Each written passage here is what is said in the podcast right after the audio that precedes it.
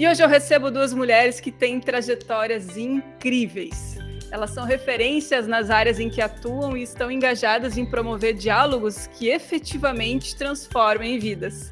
A Yara e a Paty nasceram com a cor da pele de 54% da população brasileira. Elas são pretas e têm orgulho imenso da herança cultural que carregam.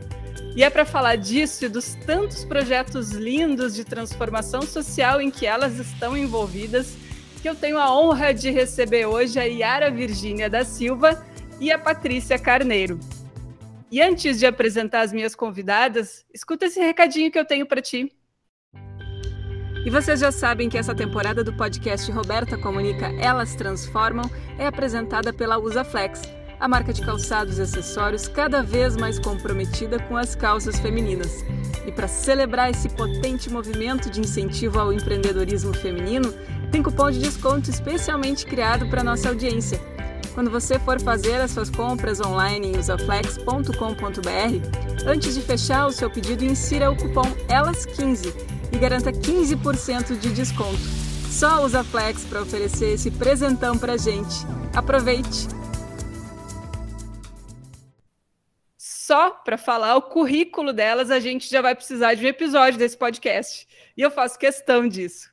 A Yara é química aposentada e, ao invés de colocar os pezinhos para cima e curtir as netas, ela se tornou uma empreendedora social, com o seu projeto Criando Pontes. Também é voluntária na ação Uma Sinfonia Diferente do Rio Grande do Sul, que atende jovens e crianças autistas através da musicoterapia. É coordenadora da igualdade racial do coletivo Elza Soares, que trata as questões de violência contra a mulher e LGBTQIA, na cidade de Novo Hamburgo. Faz parte da bancada de debates do programa Café Mais, na Rádio Mais Independência de São Leopoldo. E é essa mulher linda, poderosa e modelo nas horas vagas.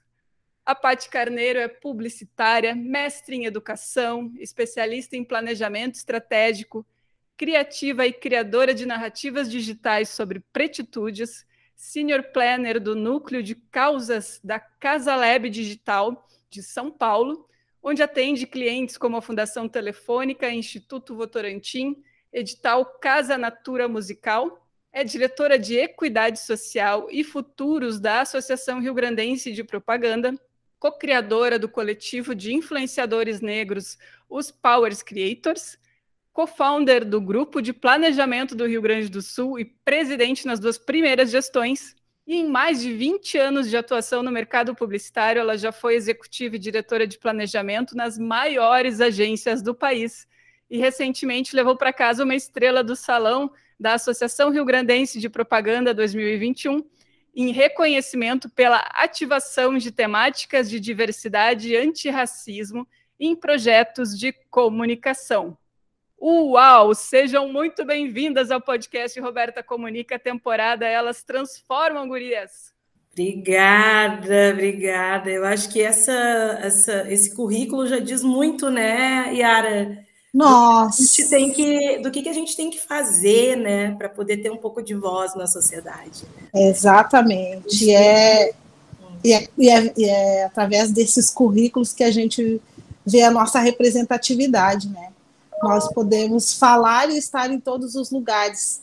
Eu estou muito orgulhosa assim de vocês, da Pati, né, que é um, é um prazerzão assim. E é isso, gente. Acho que está aí a palavra, o meu projeto Criando Pontes. Por quê, né? Conhecer lindas e, e mulheres maravilhosas. É, e, e, eu acho que é isso, assim, né? Eu, diferente da Yara, eu não tenho um projeto social, né? Mas eu uso a minha profissão, a minha, uh, né, o meu conhecimento de comunicação para poder ampliar narrativas, né? Que é isso que eu digo assim, uh, contextos de comunicação emergentes, né? que uh, fazem todo sentido, né, para que a gente possa uh, conviver nesse mood atual, né? Ou seja, a comunicação ela não pode expressar algo que foi lá atrás, a comunicação tem que expressar a contemporaneidade e o futuro, né? E a gente chegou em 2022, apesar de tudo, né? Apesar de hoje aí nosso dia ter acordado aí numa iminência de uma terceira guerra mundial, né? Mas nós chegamos em 2022, né? Com muitas questões aí para resgatar, né? E uma delas, né? É a questão racial, né? Ali quando tu falou, é diretora de fui diretora de equidade racial e futuros em 2021, a convite da Liana Basnella, aqui da ARP, né? Porque é isso, se a gente pensar como que pode 54% da população, que tu diz aqui, nós somos da cor de 54% da população, apenas 8% ser representado, por exemplo, na comunicação. Isso é um dado de pesquisa da PUC Rio, do Núcleo de Antropologia Visual, 2021. 8% de campanhas, uh, vídeos, fotos, filmes contém pessoas negras. Nós somos 54%. Por quê? Existe um porquê. E a gente vai falar sobre isso e tantas outras pautas que são urgentes que a gente vai trazer para esse podcast. E para começar, então, essa nossa conversa, eu quero perguntar para vocês duas de que maneira a pandemia impactou no trabalho de vocês e talvez até tenha mudado rumos, mostrado novos caminhos. Me contem, gurias. Quer começar, Yara? Posso sim. Bem, uh, eu sempre fui muito atuante nas causas em que eu me envolvo, sabe? Uh, nas causas sociais, filantrópicas. Eu sempre fui muito atuante, eu sempre gostei muito de campo, de estar em campo a campo, né? Uh, estar realmente com o objetivo da causa. E, e a pandemia me confinou, a pandemia me jogou dentro de casa sem ter aquele contato humano que me, que me abastecia para fazer esse trabalho social, para estar junto com as pessoas que uh, são beneficiadas ou são uh, ou que estão ali, né, precisando. Quando eu me vi dentro de casa e conhecendo tanta gente linda e preciosa através das causas sociais, eu e, e, muita gente continuava me procurando e perguntando, Yara, como eu faço isso? Ou quem tu tem um telefone desse? Quem é o responsável por este? O, como vou, como vai ser? E o que eu não sabia, eu ia procurar informação. E eu sempre tinha uh, um telefone de alguém para procurar, ou para dar dicas, ou para dizer assim: procura a fulana, que a fulana vai te passar essas informações. Porque a gente não tem tudo, né, gente? Mas a gente tem redes, uh, redes de amigos, né? A gente faz relacionamento interpessoal, que é a riqueza do ser humano, que é a inteligência emocional, para mim, do ser humano. Quando eu me vi nessa situação, eu comecei a conversar com mulheres através das redes sociais e essas pessoas me viram uh, e disseram, ah, mas o teu trabalho, tu és uma empreendedora, porque eu comecei a ver tanto empreendedorismo, todo mundo se reinventando, todo mundo trazendo seu trabalho para a internet, e que eu fiquei meio perdida. Eu disse, tá, e agora eu sou aposentada, então eu não estou nativa, eu não estou empreendendo com algo, eu não estou vendendo, eu não estou. Mas espera aí, né?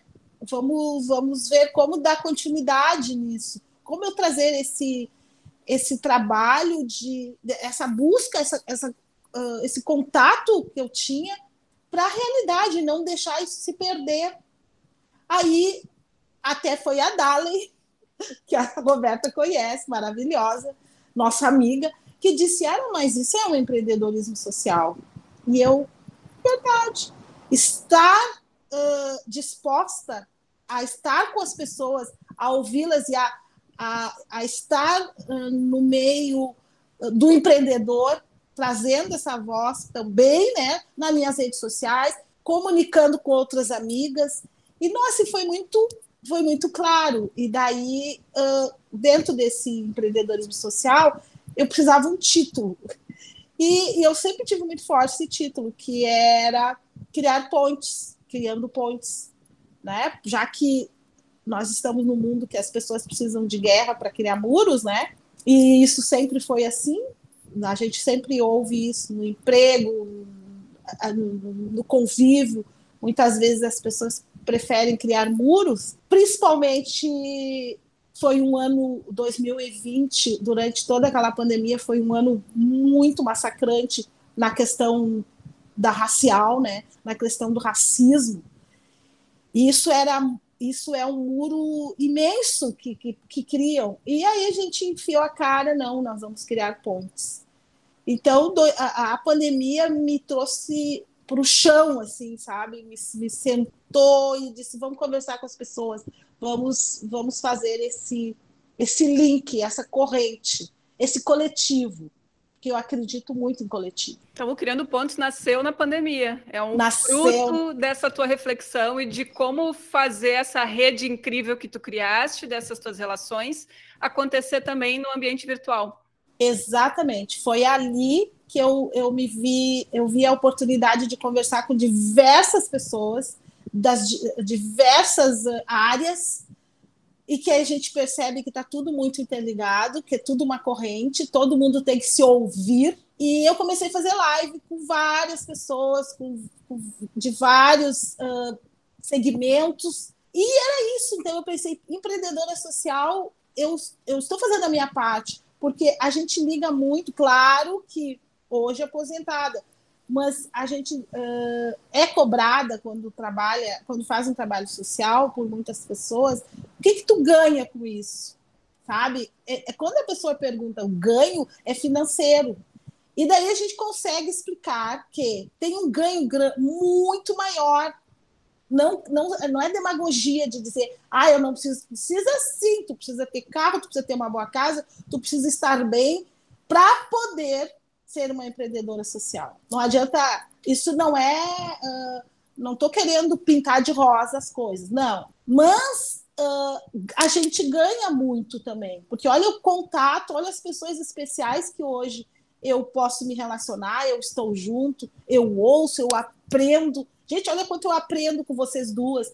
Eu seguindo vocês, eu, eu, eu fico maravilhada assim, com o conteúdo e outras pessoas também tudo que vocês agregam, eu acho que o empreendedorismo social te abre horizontes para ver o que, o que o outro está fazendo, como esse outro tá som, pode estar somando nas causas sociais. Olha, quem tem a oportunidade de entrar no Instagram da Yara vai encontrar muitas conversas legais. Até eu me lembro de um dos papos que tu fizeste que foi muito importante sobre a gente fa continuar fazendo os nossos exames preventivos, que era uma questão lá no início da pandemia. Né? Todo mundo ficando dentro de casa, disse, não, vou deixar para ir no médico depois que a pandemia passar. E a Yara foi lá, trouxe um especialista para mostrar que não, a gente precisa continuar se cuidando, né, Yara?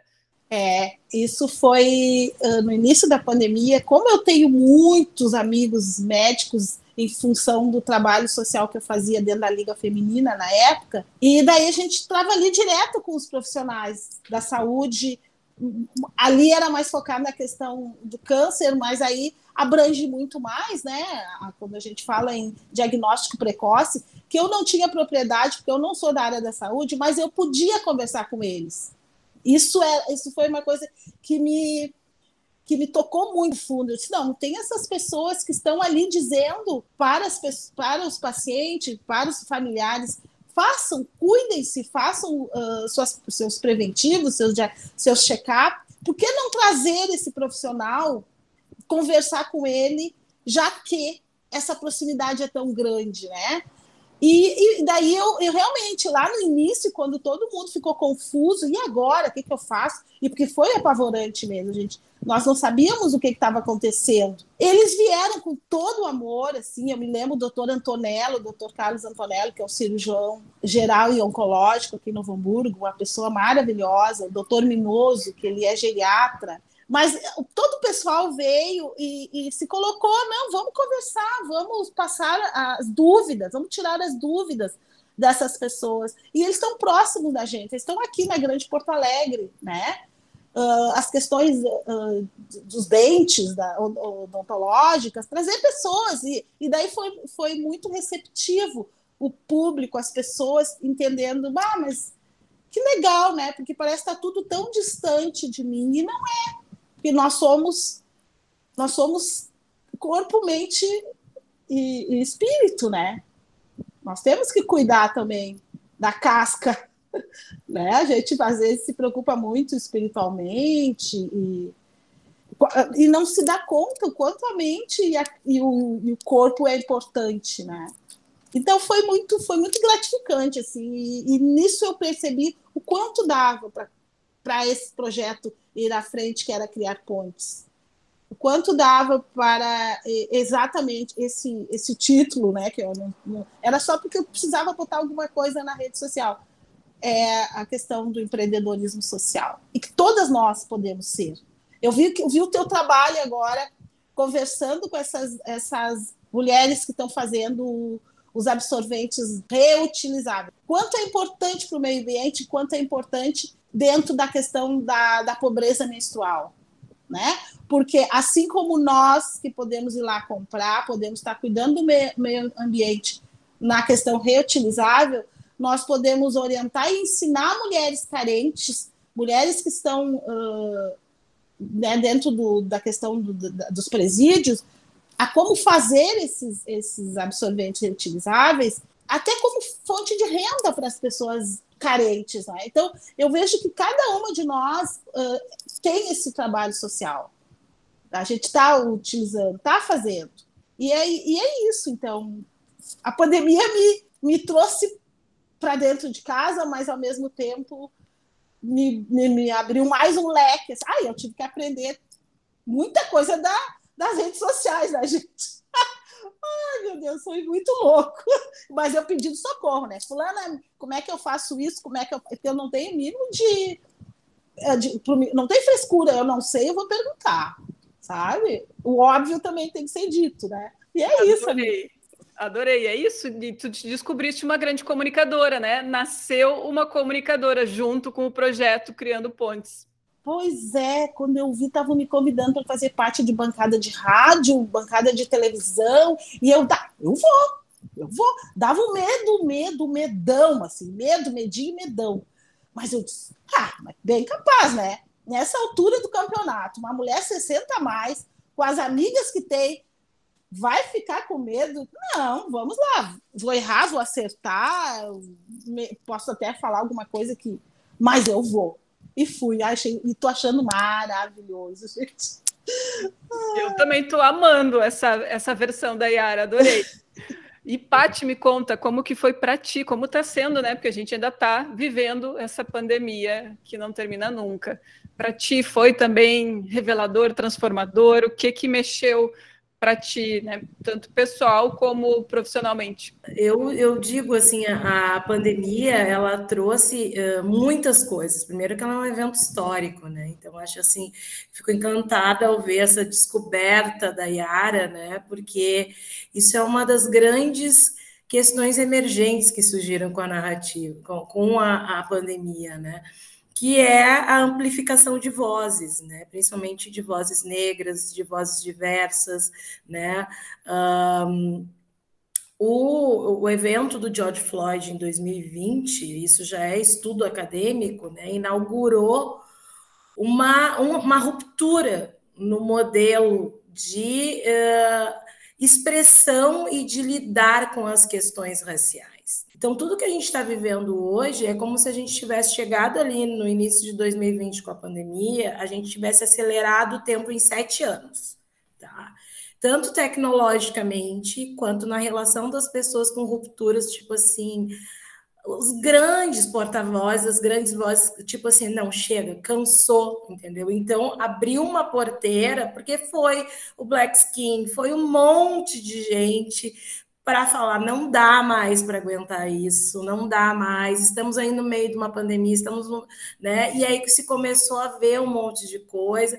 Ao mesmo tempo a tecnologia ela também avançou porque o mundo não podia parar, porque foi uma ruptura de modelo mental dessa coisa do eu tenho que estar presencial, eu tenho que estar aqui para poder fazer as coisas, porque as pessoas primeiro travaram porque essa coisa, eu só sei fazer desse jeito. E depois elas viram, não, eu vou ter que aprender a fazer de outro jeito, que é assim que se dá saltos tecnológicos evolutivos. E estamos todos aqui dois anos depois, né? Então, uh, eu né, sempre fui uma pessoa muito ligada É, até tem uma, uma parte lá da coletiva, né, que é, isso me fez sofrer muito, né, eu, eu tenho, eu, eu, tenho um modelo mental muito visionário, né, então, para vocês terem noção, eu era diretora de planejamento de uma das maiores agências aqui do Rio Grande do Sul em 2011, e eu estava já assim, a gente tem algo acontecendo, isso não vai ficar assim. Eu não, eu não me contentava em ficar pensando TV, rádio e tal. E comecei a trazer para dentro da gente questões como internet, como que as coisas iam mudar, e, e fui tipo assim, ai, idiota, sabe? Uh, só faltou dizer isso, assim, sabe? Ah, para, vai fazer teu trabalho, tá querendo inventar coisa, sabe? A louca, né? A, a louca, louca tá vendo, sabe? A louca, que não dizendo, gente, isso não vai dar certo, não é por aí, vai dar outro boom, vai ser outra coisa, a gente tem que... Não, não, não, não, sabe? Meu modelo de ganhar é esse, não sei. E aí, no, eu fui a Cuba e no final de dezembro eu voltei e eu pedi demissão. E o meu chefe disse assim, tu é louca, sabe? Tipo assim, né? E as pessoas diziam, tu é louca. Eu, não, mas não dá mais, vai, vai acontecer alguma coisa que não está rolando. E eu já vinha vendo, tanto que é muito engraçado que as minhas redes sociais todas, o meu Facebook de 2009, meu Instagram é de 2009, o meu Twitter é de 2009, e eu, e eu tava, ficava lá fuçando, e tinha, eu nunca me esqueço, a agência que eu trabalhava dizia assim, ó, estão proibidos os funcionários de ficarem no, no tempo de expediente olhando Facebook, Instagram, Twitter, não sei o quê, e dizer, gente, está acontecendo um negócio aqui que vai, vai destruir esse, esse outro, essa outra casinha aí que estão dizendo que é só filme, filme, filme. E aí em 2012 eu pedi demissão e, tinha, e tem muito, né? Por que, que eu falei que essa questão do currículo fala muito sobre a gente? As pessoas negras elas são muito julgadas a, ser, a terem um melhor desempenho. Porque é isso. Ninguém vai dizer para a Roberta que tu é louca. Ah, não, talvez a Roberta saiba algo de tendência. Não, não, Patrícia, não vou ouvir, entendeu? Porque aí depois eu fui vendo, tá, mas por que, que comigo é assim e com os outros não? Né? Se eu tivesse apresentado um estudo de tendências, ou tivesse ido morar na Europa, feito um não sei o que de Milão e chegado aqui, mas eu nunca tive dinheiro para isso. Né? Eu sou na raça e na coragem e essa extensão de currículo com aquilo que eu construí com a minha família. Eu venho de uma família pobre, eu fui a primeira pessoa da minha família a entrar no segundo lugar numa universidade federal ainda na época do provão, né? Então, assim, é, é, inteligência, é garra, é hackeamento cultural. Hoje eu sei que são várias outras coisas que realmente, quando chega um preto com, ou uma preta como a Yara, deem voz, gente, porque essas pessoas, elas romperam todas as barreiras que tiveram. É, me, me emociono com isso, porque realmente quando são os melhores de nós a terem voz, é porque essas pessoas romperam todas as barreiras que nos impuseram. Mas, enfim, uh, naquele momento eu juntei meu dinheiro, dez anos antes da pandemia, e fui para São Paulo fazer um curso que diziam assim: ah, ah, os melhores planejadores fazem o curso na Miami School, no Bootcamp. E eu fui lá e passei de novo na seleção e fiquei um ano fazendo esse curso com os melhores planejadores da Léo Burnet, de agências gringas, né? E a partir daí eu fundei uma empresa que se chamava Plan Inteligência Estratégia e Branding.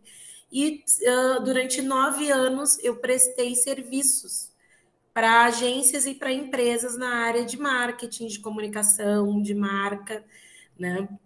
E uh, durante esse tempo, eu já comecei a pesquisar as questões de internet, redes sociais, criação de conteúdo, e comecei a conectar, como disse a Yara, né, muito, fazendo pontes. Uh, sentei para discutir briefing com o Felipe Neto. Quando eu podia, eu pensava assim: em vez de ficar aqui, que ninguém me dá valor, me dá ouvido, eu comprava uma passagem, ia para São Paulo, conversava com pessoas.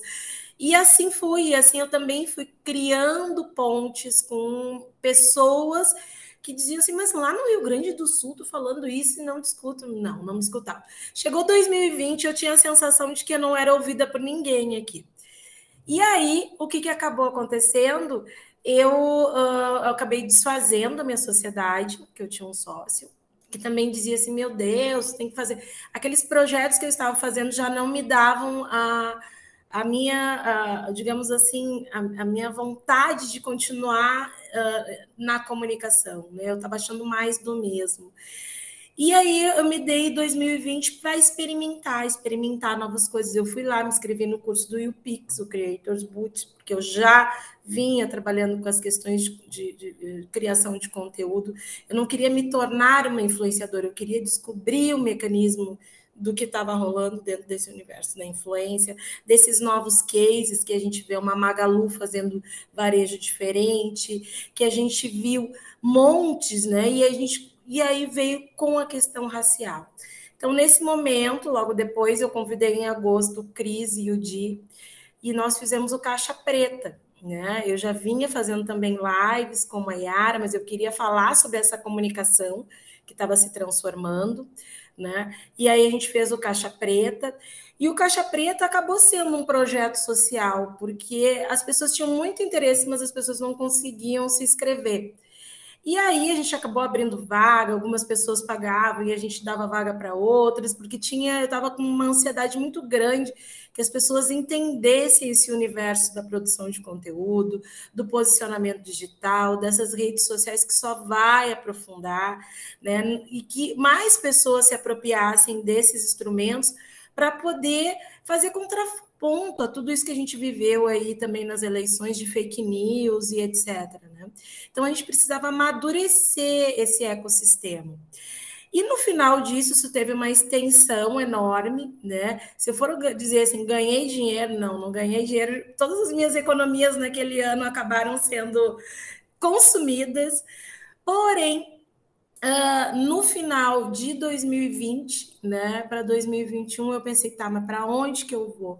Né? E aí eu já não, não queria mais uh, trabalhar com a Plan, com aquela ruptura de sociedade, e eu pensei, eu vou recomeçar tudo de novo, vou recomeçar como estrategista de marcas e conteúdo num mercado que eu acredito que esteja mais maduro. E aí comecei a mandar currículos para várias pessoas. E as pessoas começaram a me responder dizendo assim: pelo amor de Deus, estou mandando currículo. E eu, sim, estou mandando currículo. Mas olha teu currículo, olha teu... Então me contrata. e me contrata que né, não tem essa de ficar sentado em currículo e, e, e, e glória, tudo isso é passado. Né? Eu, eu quero novos trabalhos, novas experiências. Então, eu comecei a fazer um trabalho de narrativas emergentes com o pessoal da White Rabbit, que é de São Paulo, que a Lua, ela é gaúcha, mas elas são elas, a agência trabalha para a gente, Google, Ambev, Itaú.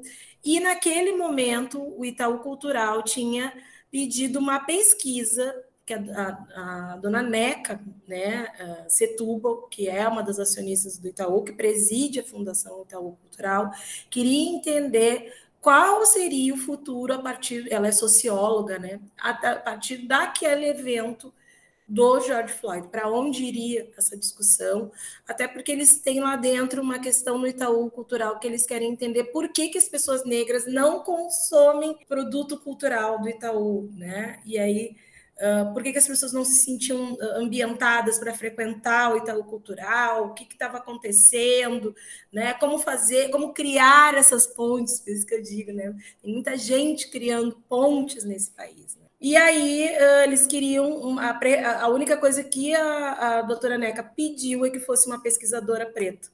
E aí elas me escolheram. No lugar certo. Maravilhoso, né? Porque daí tu vê que existem pessoas que realmente trabalham pela equidade racial.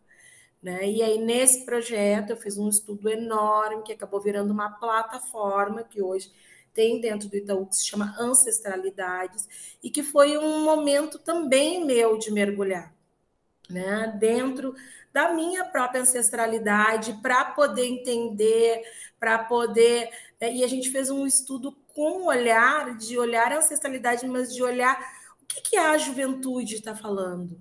Quem são os porta-vozes no digital? Como que está tendo essa ocupação negra de vozes? Quais temas? Onde estão? Como estão? Qual o movimento emergente em relação a empresas, a, a, a grandes questões mesmo, né? e que já tem, vem sendo pressionadas pela SG, né? A SG é uma nova bandeira aí que não é só sustentabilidade, mas uh, para abrir PO fora do Brasil, as pessoas vão precisar ter quantas lideranças negras tu tem no teu boarding? Quantos trabalhadores negros? E aí a gente viu o quanto isso é explosivo no nosso país, porque quando a Luísa Helena foi pensando, né, atendendo uma questão de ESG, foi perguntar dentro da empresa, quantos negros tem aqui trabalhando na Magalu? Ah, era 60 e poucos, eu vi o case, né? Tá quantos estão no boarding? 0,04%, e ela só fez a pergunta, por quê? Se essas pessoas são boas para vender, por que, que elas não são boas para liderar? E vocês viram que deu. Gente falando de racismo reverso, uh, gente botando. Quando ela fez o primeiro processo exclusivo de seleção para profissionais negros no Brasil. Para a gente ver como isso ainda é, é, é, é, profundo. Isso foi 2021 e deu todo aquele rebu. Eu lembro muito dela falar sobre cotas, inclusive para mulheres, né? Para a gente estar em cargos de chefia também, que é outra outra bandeira muito forte da Magalu. Né? Que hoje é muito mais fácil para as empresas lidarem com as lideranças femininas, apesar que ainda é um número maior do que lideranças femininas negras, do que lideranças femininas da LGBT, lideranças femininas eh, com deficiência, então a gente fala das interseccionalidades.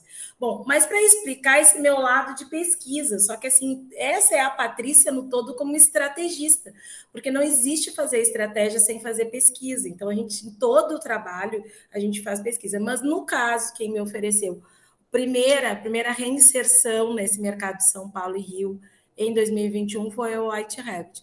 E depois a Casa Lab Digital, que é uma agência de conteúdo digital uh, uh, fundada por duas mulheres, uma negra e uma mulher branca, só que as duas mulheres são LGBTQI, né? E aí elas têm como princípio da agência ser uma agência de mulheres, ou seja, nós somos hoje 100% das profissionais que trabalham na agência mulheres.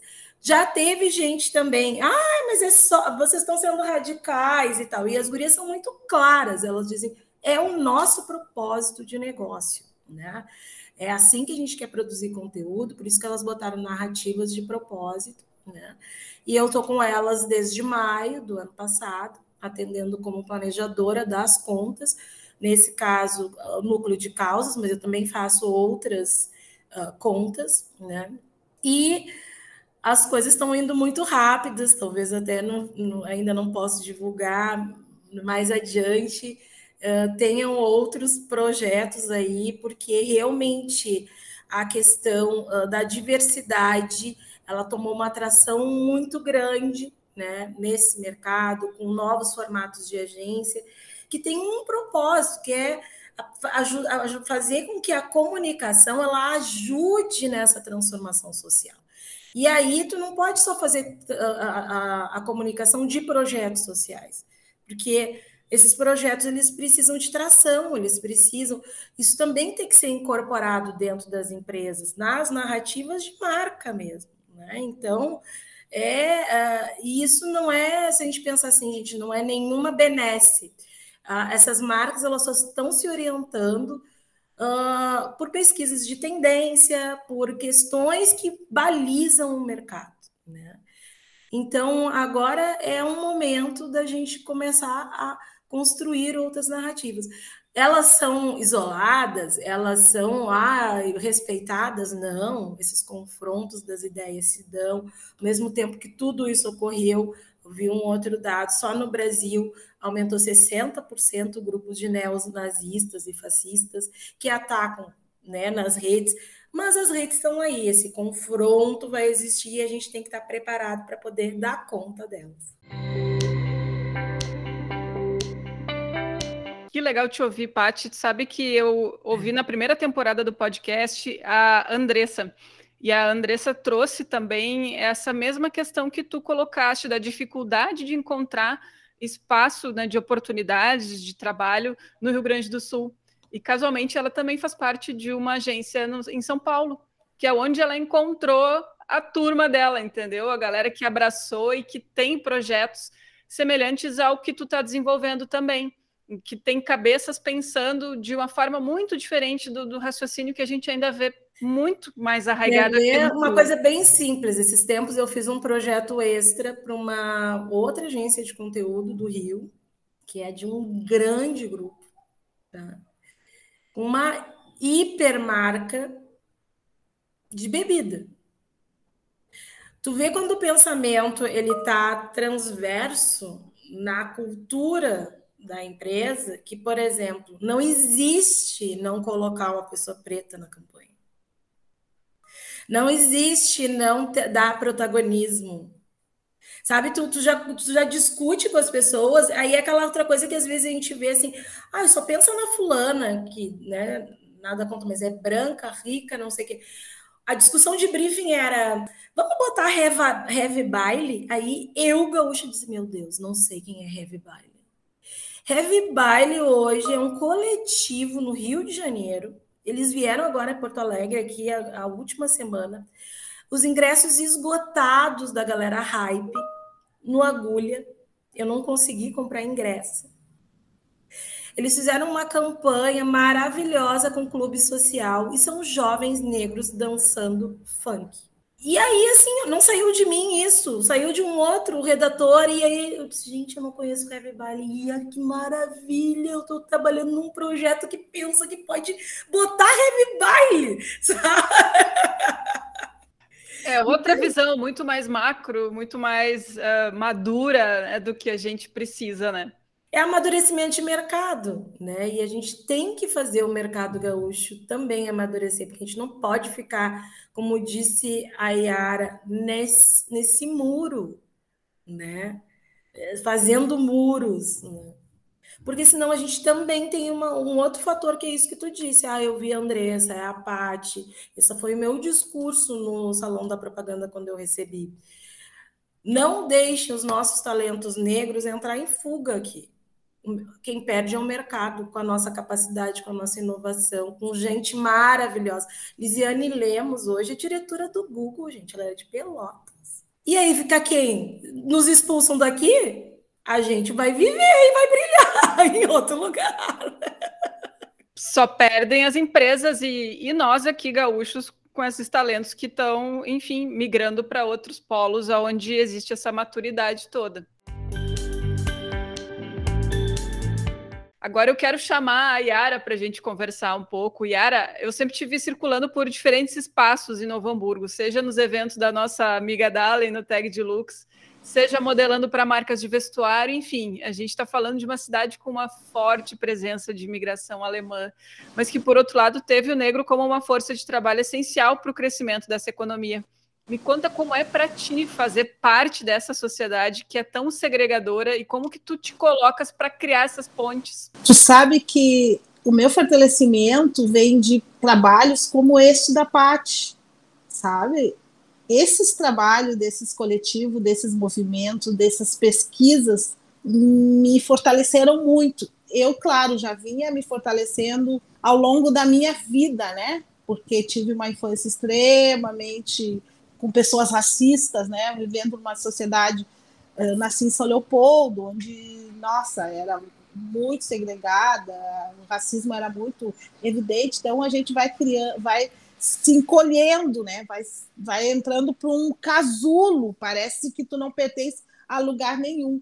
Mas eu queria estudar, eu queria ir em frente, e para isso eu tinha que encarar como uma nega raivosa, como uma negra raivosa, gente. Era assim que me conheciam, eu batia mesmo. E depois, na adolescência, vem, vem, né? Mas eu dizia, não, eu vou conseguir, eu quero sair dessa bolha, eu e sempre sendo subestimada, daí fui trabalhar no polo, nós éramos minoria das minorias negras e houveram questões de racismo, mas houveram muito mais trabalhos onde, onde a inclusão era muito importante. Isso foi me fortalecendo. E quando eu estou aqui agora, né, quando eu venho para a Sociedade de Novo Hamburgo, porque eu moro aqui há 32 anos, mas que eu digo eu venho para a Sociedade de Novo Hamburgo, foi em 2009. O que, que eu digo sociedade? A comunidade, tá? Não sociedade como é dito, né, social. Não, como comunidade de Novo Hamburgo, como a cidade, quando me aposentei, porque quando a gente trabalha, como eu trabalhava em regime de turno, eu morava aqui, né? Vinha dormir. Então, quando eu me vejo aqui e, e, me vejo envolvida em causas sociais, que era a minha prioridade quando eu me aposentei, eu vi que eu tinha que realmente enfiar a cara, que eu ia ser subestimada, fui subestimada, que a minha que eu ia ter que falar mais alto para que me ouvissem, eu ia ter que fazer isso e eu fiz isso. Uh, que eu ia ser acusada de ser raivosa, de ser muito brava, de, né? eu ia. Aí eu comecei, bom, se é por esse ângulo que vão me enxergar, sinto muito, vai ter que ser, porque eu quero fazer minha parte e a minha comunidade é, é um, a cidade é um coletivo, a cidade tem todas as cores, nós fizemos parte. O calçado foi, foi muito costurado, teve muitas mãos negras, teve muitas mão, mãos de outras etnias, mas também houveram. Meu pai era contramestre na época de sessão de modelista, no, trabalhou 35 anos numa empresa. A minha mãe costureira de calçado. Eu disse, não, né? Eu não vou me calar. Eu vou, vou falar. Foi horrível. Tinha muitos momentos de vontade de desistir, né? Mas aí eu disse, não, não vou desistir, não é por aí. E fui, fui indo, estou indo, conhecendo pessoas que me ouviam e que entendiam assim, não, mas eu também quero ser uma pessoa antirracista. Cada vez mais querendo entender o que, que era racismo. A Roberta, a Dale, a Amanda, a, a sabe, várias mulheres que elas estavam em outro, em, em, em, outro segmento, digamos, outra bolha. Não sei se eu posso dizer isso, Rô, mas era um outro mundo, né? Onde realmente a presença negra era nenhuma, praticamente. Mas elas se interessaram em entender isso porquê disso. Foram ler os nossos autores e autores e autoras negras, né? E nisso, essas mulheres mesmo, mesmas que começaram a, a me convidar para desfilar. Mesmo é desfilar, né? Eu, eu não tenho, eu pensava, eu pensei assim, eu não tenho aquele corpo padrão. Eu não tenho aquela beleza padrão, né? Que é, um, que é uma coisa que tu viu uma, tu viu todas. Né? Mas eu acho que isso a gente precisa ir mudando. A idade padrão também. Porque tudo tinha, né? Tudo era um padrão. Beleza, idade, corpo, tudo era padrão. Eu digo, se a gente não mostra que, que nós somos diversas, vai continuar assim. E os próprios negócios se prejudicam. Esse lado empreendedora social ficou aguçado para mim. Porque eu comecei a olhar esse mundo, esse mundo de negócios, que estava ah, dentro só do padrão e da bolha, eu comecei a perceber que essas pessoas estavam perdendo espaço. E que estarem, e muita gente, ah, mas como assim tu vai botar uma mulher negra se a tua loja só vende roupa para branco? Como assim? A partir do momento que eu não me vejo, eu não compro. Então, quantas não se viam, não iam lá comprar? Quantas pessoas que não estão dentro de um padrão 36, né? uh, um, manequim 36 não iam naquele local comprar, porque não viam que tinha um padrão para uma mulher também com bunda, com quadril, com seio maior, né? Porque achavam, não, isso aí não existe, a beleza não... E aí eu comecei a perceber que não eram só as mulheres negras, eram um todo, eram todas as pessoas. Uh, eu não, vou me permitir e esse meu trabalho como empreendedora social tem que ter esse olhar também. Tem que estar à disposição para mudar as coisas, para furar a bolha. E daí eu me permitia. Claro que é muito bom se exibir, né? Aí não vou dizer que não, óbvio. Eu tenho um amigo que diz, mas tu é uma negra metida, né? Eu disse, ah, eu sou, adoro. mas é, brincadeiras à parte, mas é isso. Eu disse, não, vou, né? Vou sim vou estar contribuindo, assim como essas pessoas contribuem também, que tinham diferencial. Essas pessoas estavam querendo e precisavam estar conosco, porque não adianta a gente se também fazer o que sempre foi feito do outro lado, se fechar numa bolha, na negritude, nem na branquitude, porque a gente não podia se fechar, a gente tinha que entrar e furar essa bolha. E nós temos que manter isso, conversando, trocando, e eles entendendo que não é, não é ser raivosa, que não é ser metida, é ser ousada, né?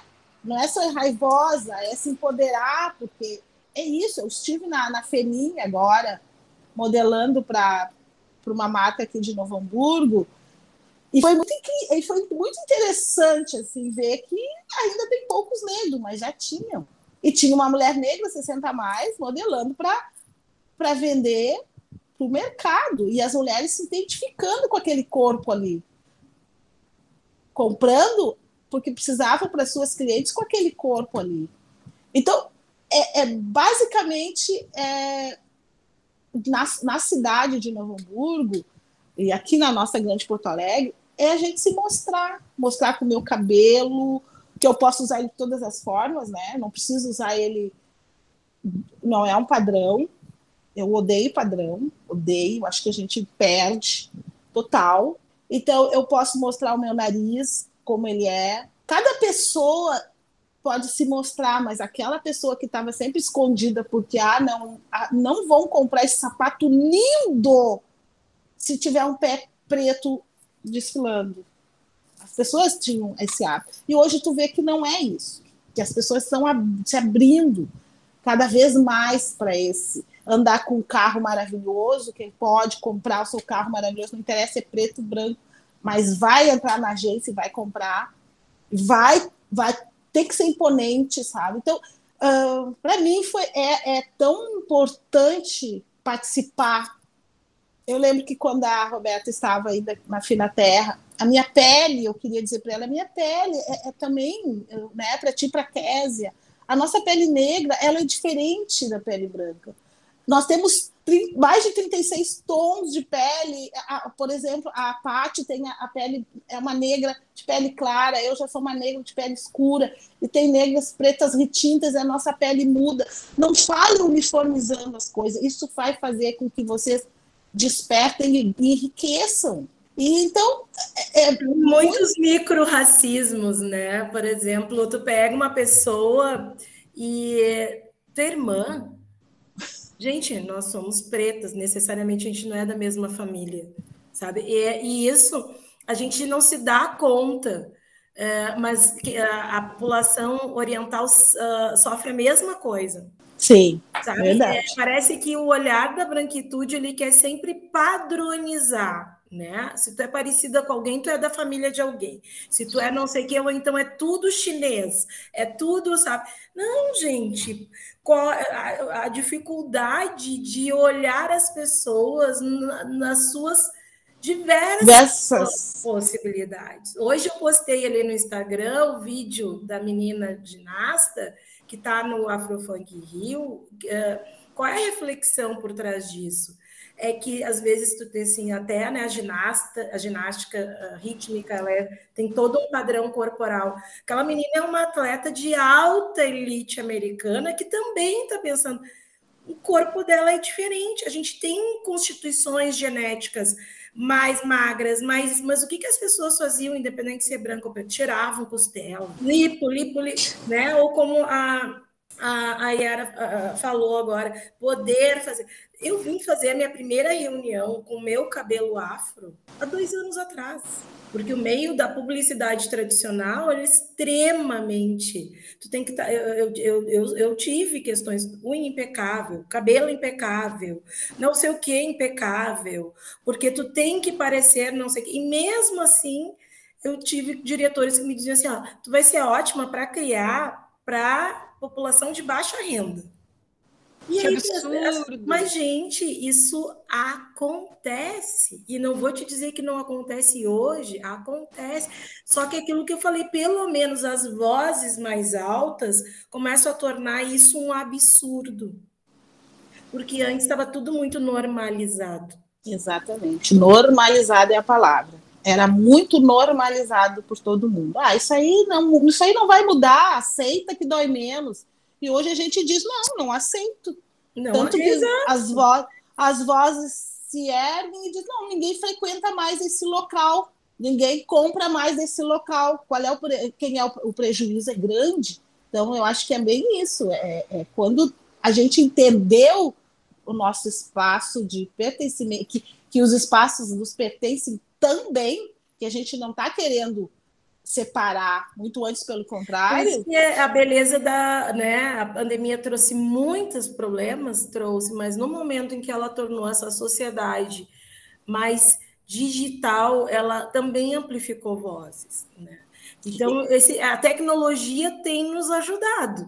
E tu sabe que eu, deu, uh, deu o direito de todas as etnias, as pessoas, em todas as etnias, as pessoas serem o que elas quiserem ser porque elas também eram castradas uh, dentro de um padrão. Elas também, muitas vezes, eram aceitas dentro de toda a questão do privilégio, mas também aquelas que fugiam daquele padrão. Nossa, uma mulher que cortava o cabelo curto, achava cabelo da Roberta. Quando eu conheci a Roberta, eu fiquei, nossa, eu me encantei pelaquela mulher, porque ela tinha aquele cabelo bem curto, diferente de todas, eu te conheci na tag, né? Gente, uma mulher que chamou atenção porque, cara, mulher usada, pô. Porque na maioria é, é, é tem que estar tá frequentando uh, o mesmo salão, nas, fazer o eu mesmo. Não tinha luzes e não tinha cabelo comprido, né, Yara? É isso. E eu disse, é, era isso. Porque nós somos diversas. Por que, que tem que ser todo mundo? Então, eu acho que é uma, foi uma libertação para as mulheres também, assim, né? Eu acho nas mulheres como um todo, até a, a Dev a Rocha, que é a diretora lá da Casa Leve, ela acabou de fazer 38 anos, ela fez um post muito legal, que ela disse assim, eu nunca cortei o cabelo curto com medo de ser chamada de sapatão, mas azar, entendeu? Agora eu, eu quero cortar meu cabelo curto e me chamem do que quiser. Que quiser. Para ver como a gente se fortaleceu nisso, né, gurias? E, e, que interessante que vocês trouxeram essa questão do cabelo, que eu acho que para nós três aqui é muito forte. Vocês duas passaram por um processo de transição capilar, né? De deixar vir o cabelo afro. Eu deixei vir os meus brancos já faz muito tempo também. Deixei crescer porque senti que queria também uh, viver essa experiência do cabelo comprido. O que, que isso representa para vocês, gurias? Como é que foi o processo de cada uma de vocês? Tu sabe que quando criança, a, a minha mãe puxava meu cabelo, né? Escovava e fazia um rabo aqui em cima. Eu odiava trança quando criança. Eu não deixava minha mãe fazer trança. Eu disse, não, trança não. Porque eu odiava aquilo que machucava e eu não gostava. Aí, mas a minha mãe puxava, tinha que estar com o cabelo preso. Deus me livre que ia poder ir para a escola sem aquilo. Aí, quando eu cheguei na adolescência, eu consegui liberar, porque daí era a época do Black Power, sabe? Foi bem naquela época. Assim, nossa, eu e as minhas amigas usávamos aquele Black Power imenso, lindo, usávamos o garfo. Aí, quando eu comecei a trabalhar, começou aquele padrão que tinha que ter o cabelo liso. Aí vai alisar cabelo, né? Alisar, química e química. E, claro, o, acho que a metade do cabelo que eu teria hoje ficou naquela fase.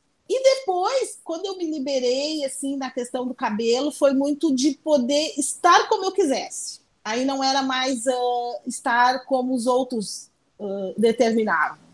Não era mais ter que amarrar o cabelo para não parecer que tá, aquela coisa era muito grande. Mas foi exatamente isso. Quando eu, ah, eu vou cortar, agora eu vou usar ele natural. Se eu quero, eu pego uma escova, eu faço uma escova, eu me dou o direito. Eu não gosto que me, que me classifiquem uh, quando diz, ai, mas uma negra tem que andar sempre com o cabelo de tal jeito. Não, uma negra tem que usar turbante. Não, vou usar se eu quiser, se eu tiver vontade, se for um momento que eu, eu vou usar meu cabelo crespo, mas eu hoje eu primo pela, pela minha liberdade, sabe? Muito assim. E pela liberdade do outro. Acho que a pessoa. Eu já pensei até em fazer trança agora, aquelas essas trancinhas. Eu pensei, ah, será que eu faço? Sabe essas coisas? Te dá o direito mas foi uma fase muito louca, assim, naquela fase da química, química para manter o cabelo, ter que acordar de manhã para ir trabalhar e tá com aquele cabelo liso, sabe? Cuidar para não pegar chuva.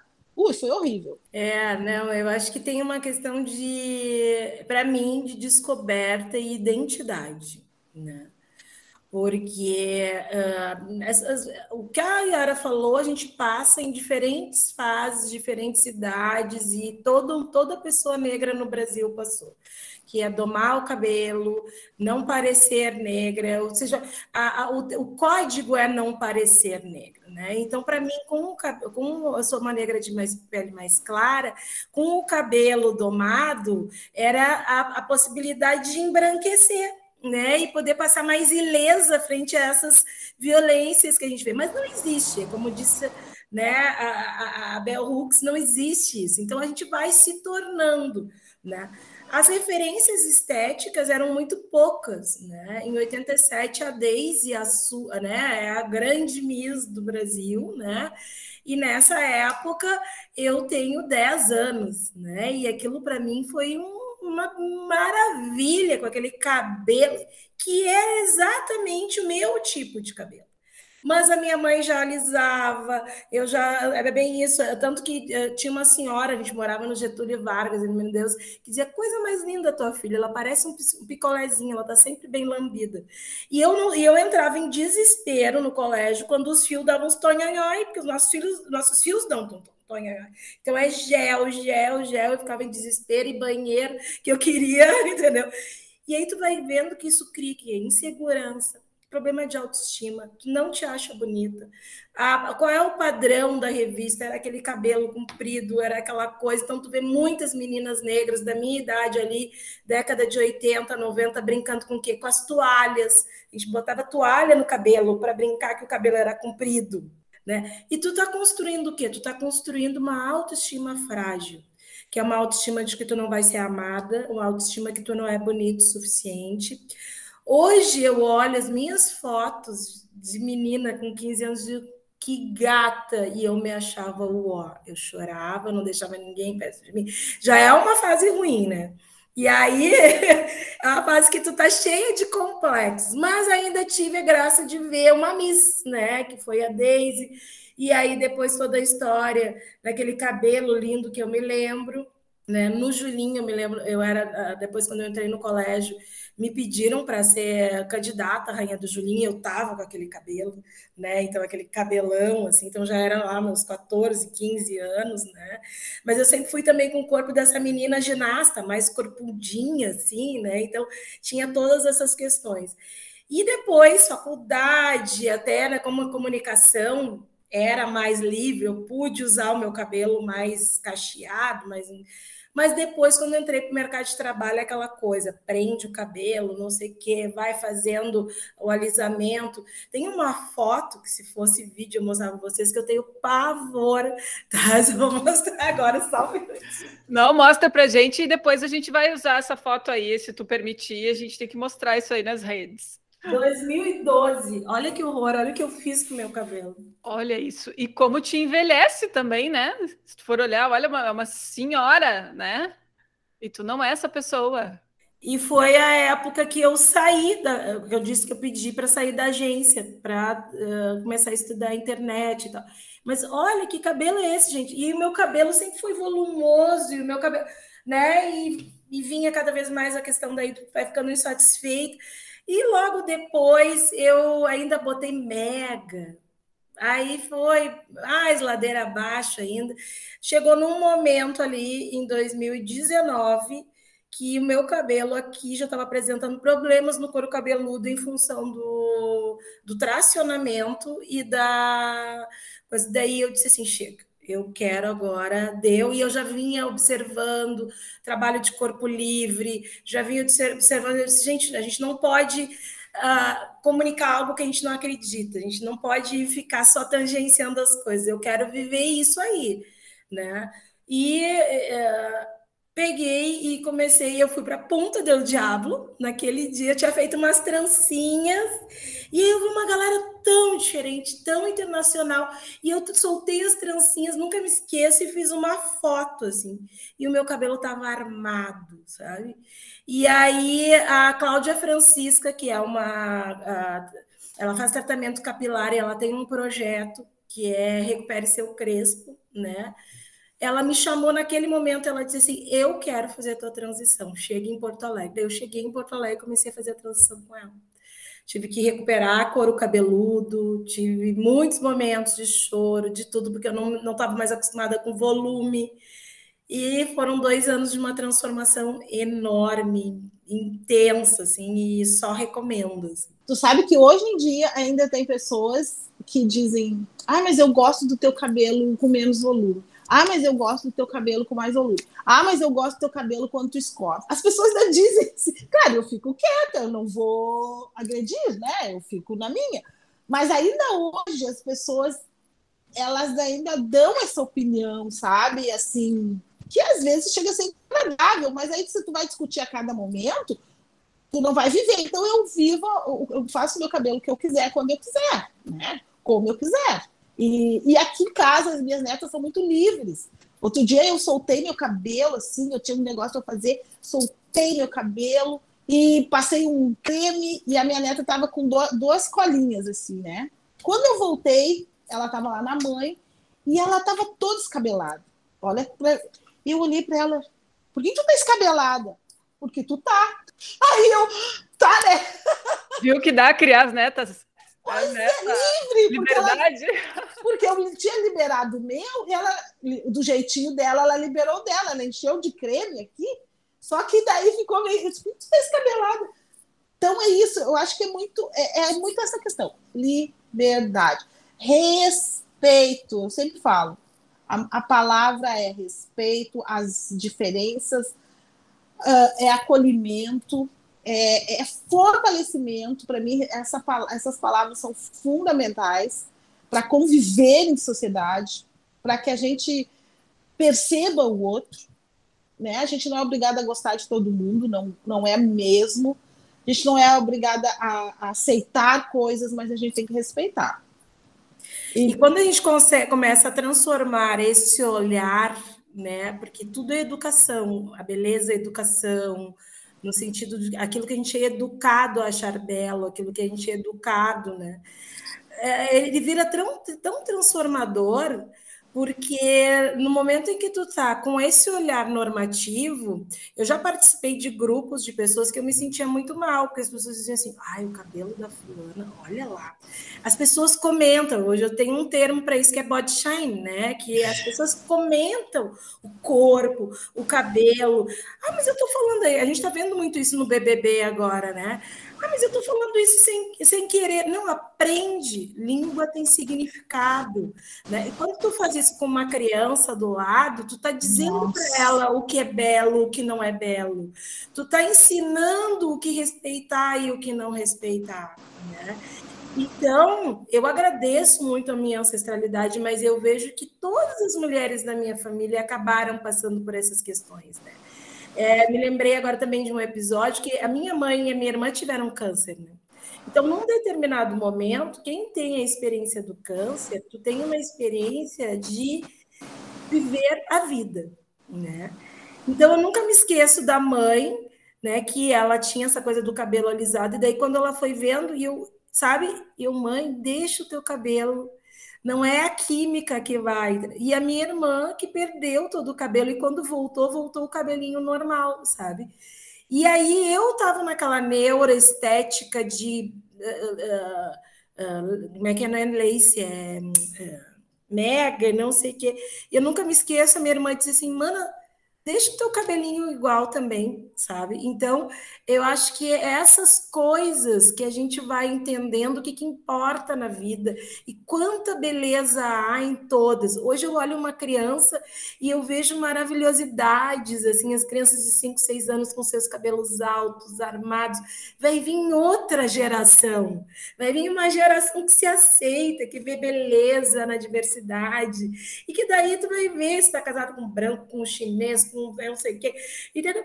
Porque as pessoas é isso, né? Parar com esse padrão loiro, né? Até ontem eu te mandei ali aquela coisa da própria indústria de Hollywood, né? Quem são as, as, as mulheres que, que graçam na indústria de Hollywood, né? Elas têm um cabelo loiro com uma carinha de bebê. Aí todo mundo é ali. Aí tu tem uma Viola Davis, mas aí tu tem uma, uma atriz chinesa. Elas mesmas relatam as dificuldades. Então a gente vê que isso é cultura.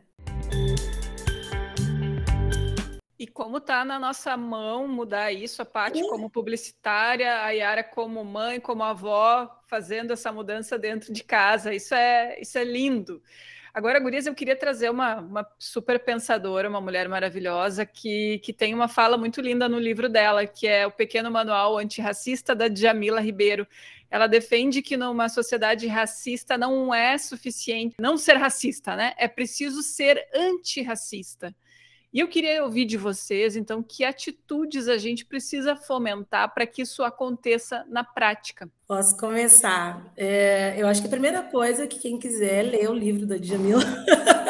É importante. Eu acho que é isso. Assim, Deve. Ler, né? ler o livro da Djamila é baratinho. Pede na internet, na Amazon vai ler, vai te, assim, te interessar pelo assunto, né? Porque eu acho que tem uma um outro, outra questão que surgiu também, a tokenização preta, né?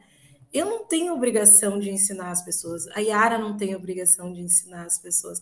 A gente tem obrigação de tentar viver bem.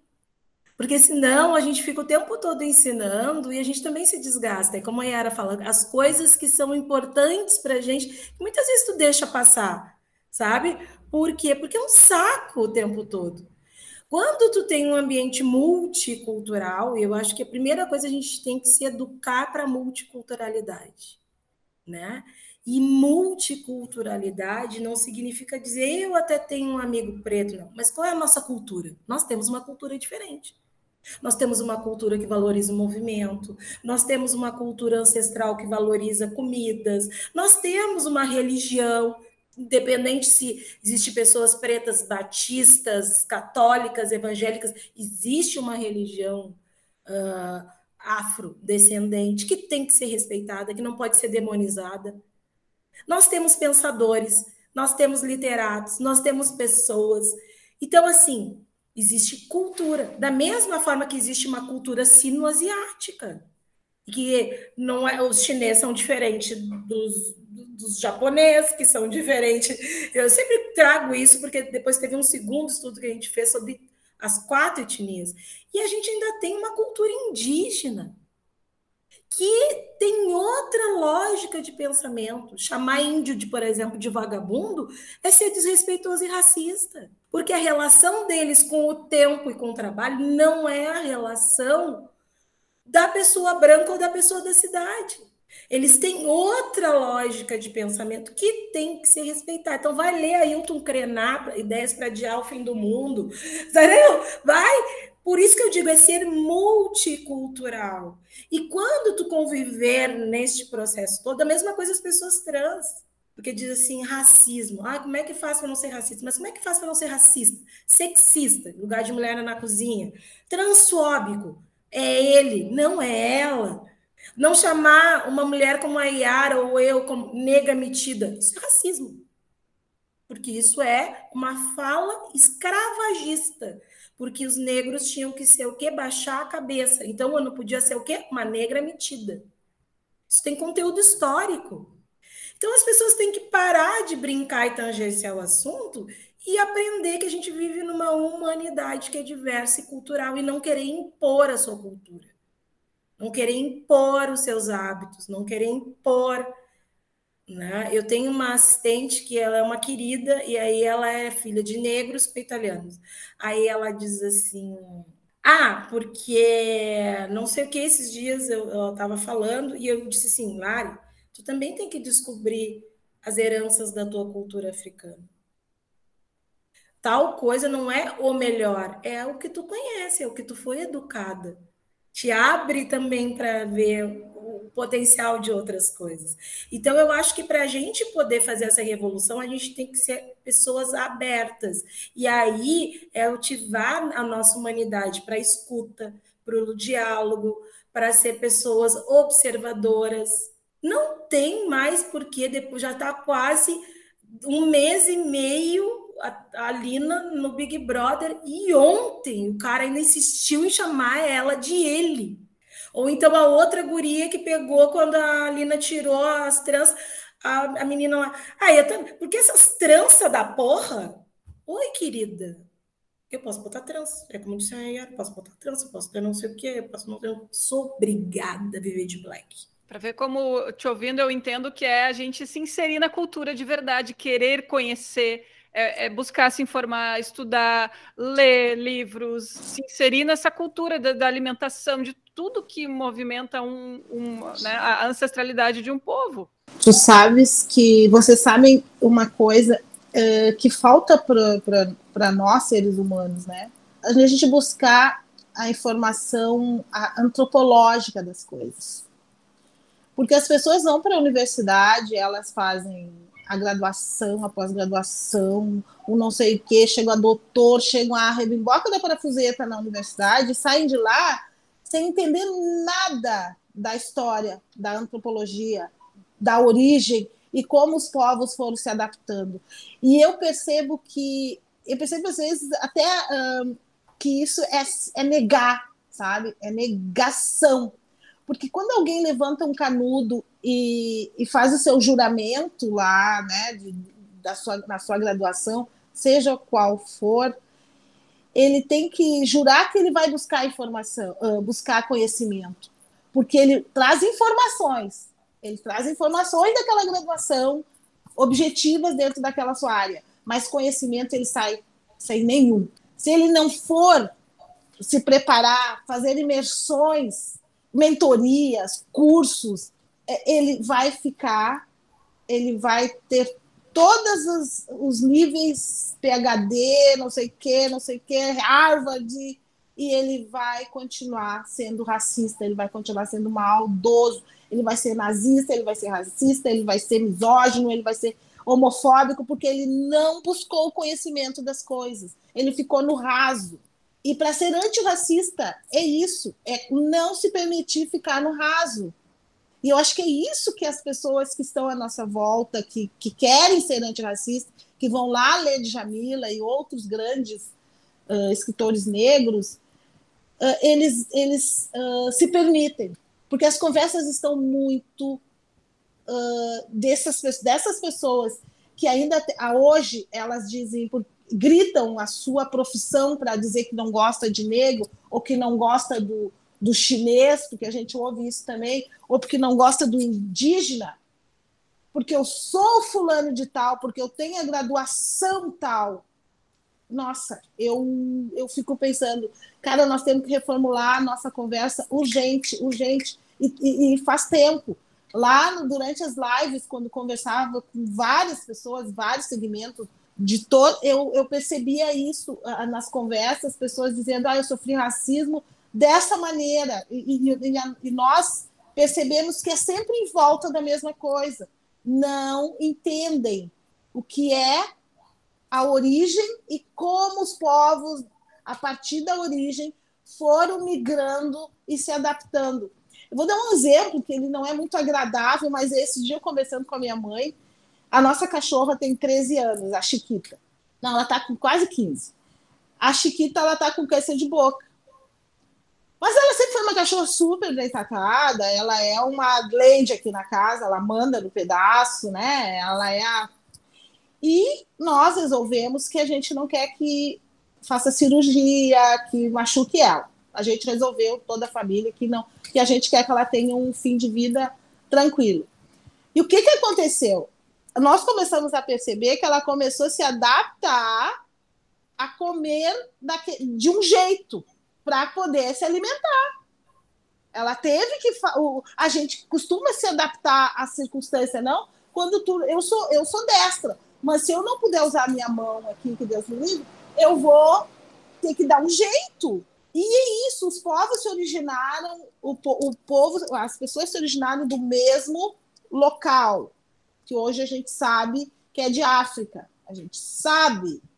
Esses povos migraram, aqueles que foram para os lados europeus, lados mais frios, lá, tiveram que ter uma característica. Os, aqueles povos que ficaram no continente africano têm uma característica, os que foram lá para a Ásia. E isso reflete ainda hoje em a pessoa entender como teve que haver adaptação. O, o povo negro que foi escravizado, foi tirado do seu local, foi arrancado, foi sequestrado e colocado uh, em senzalas e para comer de qualquer jeito, ele teve que adaptar, ele teve que se adaptar também. Então, quando as pessoas elas olham só a cor da pele, os traços dos olhos para se sentir superior, é muito é ser muito burro. Eu acho que a gente tem que começar a afrontar. Acho que afrontar essas pessoas, infelizmente, é dizer, gente, vocês não aprenderam nada, vocês vão passar por essa vida e vocês não deixaram nada. Ah, mas eu sou doutor, eu sou. Tu não é nada. Tu não, adquiriu conhecimento nenhum, nenhum. Tu só pegou informação. Então, eu, hoje eu, eu, eu percebo muito isso. Eu converso quando as pessoas querem, estão abertas nessa conversa. Eu passo muito isso, sabe? Que eu, eu é nítido. Eu fiz o meu, a meu DNA de origens. Porque isso foi uma coisa que me despertou muito em 2021. Eu precisava saber. Eu precisava ter certeza. Uh, porque a gente ouve muito, ah, porque eu sou descendente disso, sou descendente. Sabe que a gente vive aqui numa sociedade onde, onde essa questão de ser descendente de tal é muito importante. As pessoas nunca dizem eu sou descendente de africanos. Nem sabe o percentual que tem. Ah, porque eu sou descendente, porque eu sou descendente, que eu vou fazer tirar a cidadania, porque não sei o quê. E em 2021 eu senti uma necessidade muito grande de saber minha, minha de, o, as, o, o, qualitativo, né? Precisava saber, porque eu queria ter uma referência. Eu precisava, eh, talvez é, né, nem todo mundo vai concordar, mas eu precisava disso. E quando veio o resultado, que levou um mês e meio, veio ali escrito, ó, tu tem 89,4% descendente africano, 59,2% de Angola, tantos por cento de, sabe, foram dando todos os países em que, que foram acontecendo as coisas. E eu tenho um, um 19,3 ou ponto 6, que é França. Tá, eu, eu posso me identificar, eu sou descendente de africano. Assim como alguém tem orgulho de dizer eu sou descendente de, de alemão, eu sou descendente. Porque as pessoas dizem eu sou descendente polonês, eu sou. De... Então, a gente precisa. Entender o quanto a gente foi se modificando, mas o quanto a gente vem do mesmo lugar. Essa, essa importância para as pessoas, é, é, é, eu acho assim, ó, a gente poder falar isso para o outro é, é, é, essa questão antirracista. É dizer, cara, seja antirracista. É, existe uma questão, principalmente aqui no Brasil e nas sociedades que são racistas, escravagistas, houve o apagamento e o silenciamento. São duas questões sociológicas né? Porque a gente não está falando de populações que emigraram mesmo com pobreza, porque tem todo um discurso. Não, mas o meu uh, tio veio muito pobre da Itália. Ok, mas ele não perdeu a liberdade. Ele não tinha que servir a ninguém. Ele não era, se ele saísse fora do coisa, ele não era amarrado num tronco e levado a chibatada. Ele não era tratado como um animal. São duas coisas totalmente diferentes. Então, silenciamento e apagamento são duas questões que são narrativas emergentes de quebra. Por isso, os, os, os testes estão fazendo tanto sentido, não só para as populações negras, mas muita gente no mundo. Esses testes explodiram em 2021, teve uma tendência a ser mais de 2 mil por cento. E a busca da ancestralidade, seja ela qual for, ela está em alta. Por quê?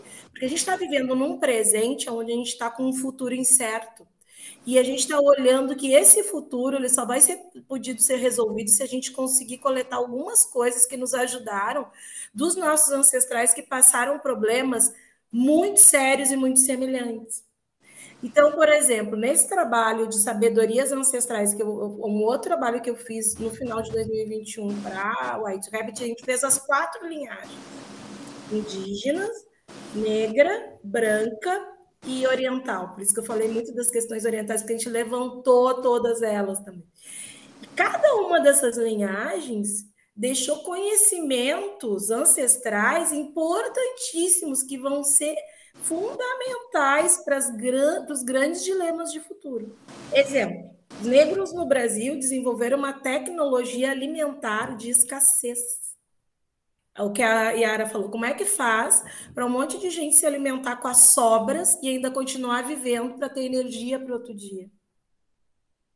Então, dentro da senzala, que hoje a galera diz, ah, feijoada, ou não sei o quê, surgiram uma qualidade de alimentos no Brasil e de fusão, que é uma, a gente diz, a gente batizou como sabedoria ancestral da culinária de resistência. Hoje tu tem chefes, a Aline Sêmula no internet falando sobre isso, maravilhosa. Eu queria pegar, eu peguei esses dias a receita dela de quindim, que eu quero fazer, né? Porque as pessoas acham que quindim é de Portugal. Não, gente, quindim é da senzala. Mistura de ovo com, com açúcar das canas dos, dos canaviais de Recife e coco que a galera pegava e ralava para poder fazer algo semelhante que tinha dos doces africanos. E o culto à comida sempre foi tão importante que sabia que era dali que viria a nossa resistência de poder sobreviver, que antes das pessoas comerem, elas serviam os orixás, porque os orixás é a ligação com a vida na terra. Então, tu daria comida para o orixá, para o orixá poder te dar força para poder comer. Então, a gente entrou, como dizia a Yara, na antropologia da coisa, assim, da ancestralidade para poder prever futuro. Então, como é que faz? O povo negro sabe como viver com 100 reais. Ontem eu fui no supermercado, as pessoas dizendo, eu comprei um monte de coisa boa e eu gastei 46. Já dá dica para nós aqui. eu quero saber. Entendeu? Então, assim, a gente, sabe, a gente sabe, né, Yara? As nossas, a gente aprendeu com as nossas as avós. nossas avós, A gente aprendeu com as nossas avós o que fazer. Nossas mães. Com é. as nossas mães para ter uma comida com pouco dinheiro dentro de casa e poder crescer saudável. Né? Não comi hoje. Mas agora, de verdade, eu quero saber o que, que tu trouxe, que tu conseguiu comprar coisas gostosas com 40 Mas então, eu comprei, para te ver, eu comprei uma garrafa de água mineral com gás, eu comprei tomate, comprei pepino, comprei, claro, não muitos, mas é que eu moro sozinha, assim, comprei tomate, pepino, berinjela e comprei um pratinho de lombinho de porco, tá? Banana e leite de soja. 46 reais. Então, almoço, com, com, com saudabilidade, porque eu estou numa questão de, né, de emagrecer, né? E já pensei assim, ó, já tenho uma batida de banana se precisar, já posso fazer uma banana caramelada se precisar. então a gente vai assim, e isso é algo que se tu pensar, né, as pessoas ficam, bom, isso é uma tecnologia ancestral de como que tu alimenta na escassez, né? Os, a, a, população indígena tem uma tecnologia ancestral que, gente, que está sendo assim, ó. A galera está vindo do mundo inteiro, que eles, é a medicina da floresta. A galera vai fumar rapé, vai não sei o quê, fazer droga, mas não é. Tem baixados laboratórios com questões sobre Alzheimer, depressão, ansiedade. E é um conhecimento que eles têm milenar de qual é a planta, por que que faz, qual é o ritual, o que que tem a ver, por que que tem canto, por que que não tem, por que que tem que ficar quietinho num canto, como é que é, né? Então, assim, tem muitas coisas. A, a, a sabedoria oriental, por exemplo, que a gente tem que aprender é a da longevidade. Eles têm uma tecnologia ancestral que tu vai ver lá, uma pessoa de 100 anos está caminhando. Então, tai chi, reiki, acupuntura, essa medicina que a medicina ocidental diz que não presta. Então, no momento em que a gente viver num ambiente multicultural, a gente só tem a ganhar, porque imagina os saberes das quatro linhagens humanas em prol da vida. Sensacional. E a gente está vivendo um momento muito único nesse sentido. E eu quero aproveitar que temos uma pesquisadora que fala uhum. sobre futuros e quero ouvir da Paty o que, que tu tens estudado em relação a isso, uh, esse mundo pós-pandêmico que está se construindo. Conta para gente assim o que, que a gente pode esperar desses próximos anos, o que está se desenhando aí. Então, né, na realidade, a gente tem um viver na pandemia, né, que a gente vai ter que aprender a viver. A pandemia não acaba, não acabou, não tem previsão de acabar, né? Então, a gente vai ter que aprender a viver com a pandemia, né? Isso intensifica as relações de trabalho remoto. Por isso que eu digo, os choques culturais, essas coisas das pessoas, ah, vem para o trabalho híbrido, não sei o que, a gente vai, a gente está ainda num processo de imunização né? Onde as pessoas têm que aprender a viver com essa pandemia, têm que aprender a seguir as medidas, têm que aprender os distanciamentos, né? A, a galera tá brincando assim, talvez não tenha carnaval tão cedo mesmo, porque os processos de aglomeração, essa questão, isso está impactando em tudo, a maneira com que as pessoas estão indo mais para lugares mais distantes, né? E a gente tem aí umas, uma grandes questões, né? A gente tá, uh, estuda futurismo, assim, né? Nos próximos cinco anos a gente tem um, tempos de crises, né? É a crise pandêmica, é a crise da saúde mental, né? É a crise de uh, novos modelos e futuros de trabalho para que essa sociedade continue a funcionar.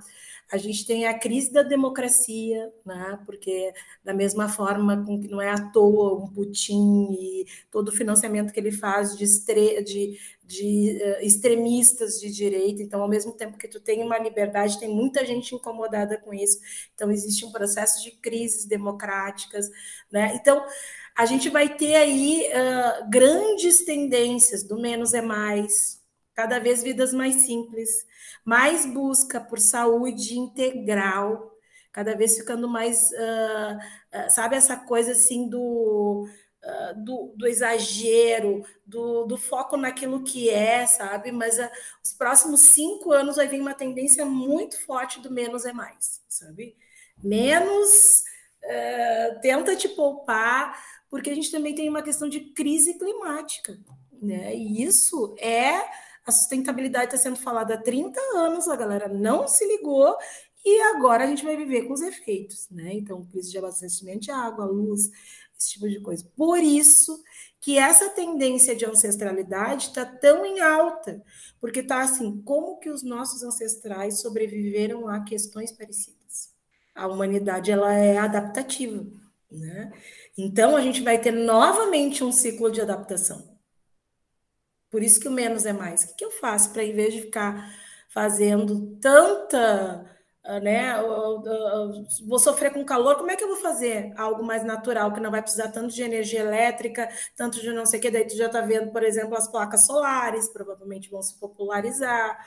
As já estão se popularizando, né? É. Impressionante a quantidade de empresas que tem, né? É, não, ainda está um preço alto, né? Está 60 mil e pouco, assim, mas vai dar uma popularizada no preço, né? Porque né? Aqui no Brasil já tinha que ter mudado a matriz energética há 20 anos. E a gente tá com, começa a ter crise de abastecimento, mas então tem várias coisas aí. E tem uma crise também que é a crise da desigualdade, né? Porque mesmo com tudo isso, a gente nunca viu o número de bilionários ser tão grande e o número de pessoas pobres ser tão pobres. Então, assim, é, né, dentro do próprio futurismo, agora dia 11 a 20, volta a ter o evento presencial do SXSW em Austin, nos Estados Unidos, né? E são, até vou ler para vocês, são cinco grandes temas que a comunidade de futuros vai discutir, assim, né? E, e tem todas umas, umas projeções para 2050, né? Mas assim, ó, uh, eles estão trabalhando descobrindo o desconhecido, construindo novos futuros, todos conectados, o cenário de mídia e evolução e o poder da inclusividade. São as cinco macro tendências que a galera vai, vai estar tá discutindo. Né? Então, o poder da inclusividade, a gente está falando aqui, essa questão do cenário das mídias, né? Estamos todos conectados, e aí vamos fazer o quê? Estamos mesmo, né? Então, hoje a Paty trabalha para uma agência em São Paulo, eu trabalho aqui de Porto Alegre. Né? Então, isso é poder da conectividade, né? Então, isso está mudando, mudando formas, né? E essa coisa de descobrir o desconhecido. A gente vai ter que inventar novas tecnologias, seja para sobreviver, seja. E se cair água, né? Já tem lá na, na, no Oriente cidades em cima de água, né? Então, assim, tem discussões sobre cidades, tem discussões sobre ecovilas, tem discussões aí e por isso que, assim, uh, os grandes cientistas estão dizendo assim, mas, pá, mas como é que as populações indígenas, elas, elas, ao contrário de desmatar, elas conservam floresta. É uma tecnologia que eles têm de manejo, de construir vida dentro. Então, não, então esse modelo que a gente tem de sair desmatando tudo não precisa. Como é que a gente aprende com eles? Daí a gente tem que falar sobre agronegócio. É, aí tem uma profecia que o Ailton Krenar disse, né? Que todas as comunidades indígenas, né, que eles foram liberados pelos ancestrais para uh, começar a ensinar as coisas aos povos brancos, porque é por isso a ideia, né? Para adiar o fim do mundo. É meio catastrófico, né? Mas Medo, medo do que vai acontecer, mas enfim. Não, mas eles estão liberados, então a gente tem que tratar eles bem. A gente não mais uma vez a multiculturalidade. É isso mesmo. Gurias, que conversa maravilhosa. A gente já estourou para mais de uma hora de programa, mas foi muito importante a gente poder trocar essas ideias e ter vocês aqui com a gente nesse nessa temporada, né, que está quase chegando ao fim do Elas Transformam e ouvir essas vozes tão potentes e poderosas, pode ter certeza que isso está causando, já reverberando muito em mim e em todos que forem ouvir este episódio. Então, meninas, eu quero encerrar esse programa agradecendo demais pela presença de, de vocês duas, Yara e Pati, e convidar a, a, dar um, um fechamento para essa conversa que a gente teve, o que, que vocês querem trazer para as nossas gurias ouvintes, meninos também, obviamente, toda todos que estiverem conosco aí conectados, e especialmente pensando que a gente está trabalhando muito essa temática do empreendedorismo. Vocês duas são duas mulheres que são exemplos de, de empreendedorismo nas suas áreas. Então, tragam para a gente aí um, um, uma, um até logo né, e uma mensagem para a gente encerrar. Bom, eu quero encerrar agradecendo, né? Agradecendo o convite, te agradecer o convite, Roberta. Fiquei muito lisonjeada por estar com a Paty, né? Nossa, eu estou muito orgulhosa disso. Agradecer esse convite, porque, meu Deus, a gente aprende tanto e eu tenho tanta gana de aprender, eu tenho tanta vontade sempre de estar uh, com boca, olhos, ouvidos, tudo aberto, porque é receber, sabe? Aprender. Para mim, eu sou uma pessoa ligada no coletivo, eu sou ligada na constelação.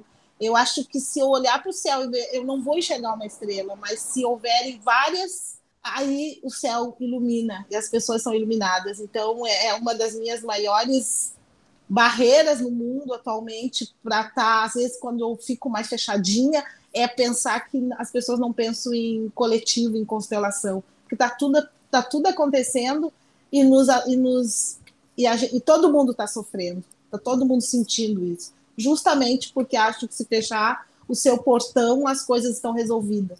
E aí, quando eu participo de um podcast com duas mulheres incríveis, que eu vejo que são assim, ó, ligadas no 440, né, 220, uh, fazendo acontecer, e é isso, fazendo acontecer, porque para mim ação, movimento é fazer acontecer. E a mensagem, né, é, gente, a gente pode mudar, nada é estranho, nós só temos que ter, estar abertos para a mudança, para o outro, eu estou fazendo um trabalho com os autistas agora, que dentro dessa, dessa questão da musicoterapia, que eu sou voluntária de uma família. Assim funciona. Eu estou aprendendo muito com isso de dessa inclusão, o que, que é realmente. Aí a gente percebe que inclusão é em todos os sentidos, todos, cada um, cada um de nós, cada uma, cada uma que está aqui. As minhas filhas, as minhas netas, o teu filho, uh, sabe? É cada um. Como a gente vai incluir se a gente exclui? Né? Então, eu acho que o aprendizado para todo mundo, essa busca, essas pesquisas todas que a, que a Paty trouxe para nós, vamos lá, vamos ler, vamos entender. Todo esse trabalho é muito importante para que a gente não ensine as pessoas a excluir.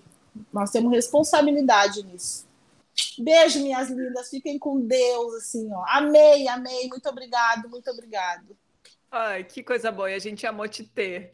Pati. Então, o meu fechamento é, né, pensando nessa questão que tu falou do empreendedorismo, eu acho que tem, tem várias questões, assim, mas eu diria assim, acredite no poder do coletivo E não é só acredite, é mude a sua mentalidade, porque se tem algo no futuro, e esse futuro bem próximo que já começa hoje, é que a gente vai ter que redescobrir o poder do coletivo, do viver em coletivo e do uh, conviver com as diferenças, né? E essas diferenças elas só são ricas, né? E para pessoas como eu, como a Yara, jovens e a galera que me chama assim, Paty, como é que tu consegue isso? Como é que tu consegue aquilo? Eu sempre digo assim, gente, é, sempre fui muito avessa a essa questão de sonho, motivação. Eu sou muito disciplinada, sabe? Eu acho que as pessoas elas falam muito hoje de uma liberdade, mas eu acho que a disciplina ela tem um poder que a gente tem que resgatar não é disciplina no sentido rígido, mas eu sou muito disciplinada comigo mesma. É assim, quer aprender, não fica no raso. Mergulha fundo e vai lá e aprende. Quer terminar alguma coisa, não deixa para dizer termino depois, vai lá e termina. Sabe? Não perde espaço, não perde oportunidade. Ah, hoje eu vou descansar, amanhã também legal, descansa, mas seja disciplinado, sabe? Termine as coisas, entregue as coisas, uh, vai além. Ninguém nasceu sabendo, né? As pessoas precisam ter disciplina para poder ir adiante. Hoje eu até postei isso no meu Instagram, né? Se tu acha que existe um poder na motivação, eu acho que as pessoas não, não descobriram ainda o poder que a disciplina tem. Ninguém é brilhante porque nasceu brilhante. As pessoas têm que como dizia Picasso, entendeu? É 99% trabalho e 1% inspiração. Eu tenho que dar forma às coisas, né? Tem uma ideia, vai lá, dá forma, busca, executa, vê as coisas no dia a dia, sabe? Porque às vezes o que eu vi muito no contato com empreendedores, as pessoas já querem que os negócios deem certo, já querem que as relações deem certo, já quer sair fazendo sucesso, sabe? Demora, desculpa, demora.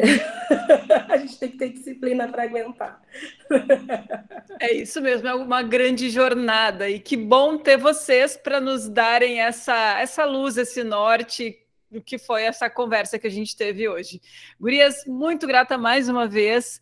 Foi lindo esse episódio, tenho certeza que ele vai ser transformador para quem nos ouvir. E vocês não vão embora, porque tem um recadinho dos nossos patrocinadores logo na sequência. Um beijo imenso e até o próximo episódio. Ah, e antes de encerrar esse episódio, fica ligadinha nos recados dos nossos patrocinadores. Está conosco nessa temporada do podcast Roberta Comunica Elas Transformam a Exatos Contabilidade, que há mais de 30 anos incentiva o empreendedorismo. Confira todos os serviços da Exatos no Instagram exatos.contabilidade e coloque as finanças do seu negócio em ordem. Também apoia este movimento a H Maria Joias Contemporâneas, a grife de joias e acessórios inspirada em mulheres de verdade. Se você ainda não tem uma consultora H Maria para chamar de sua, entre no Instagram H Maria Joias Oficial Envie um direct peça já a visita de uma consultora para conhecer de pertinho e se encantar com as peças dessa marca apaixonante. E usa Flex, a marca de calçados e acessórios que incentiva a liberdade de ser quem quisermos. Use o cupom ELAS15 no site usaflex.com.br e garanta todo o conforto e estilo que você merece com 15% de desconto. Um beijo e até o próximo episódio!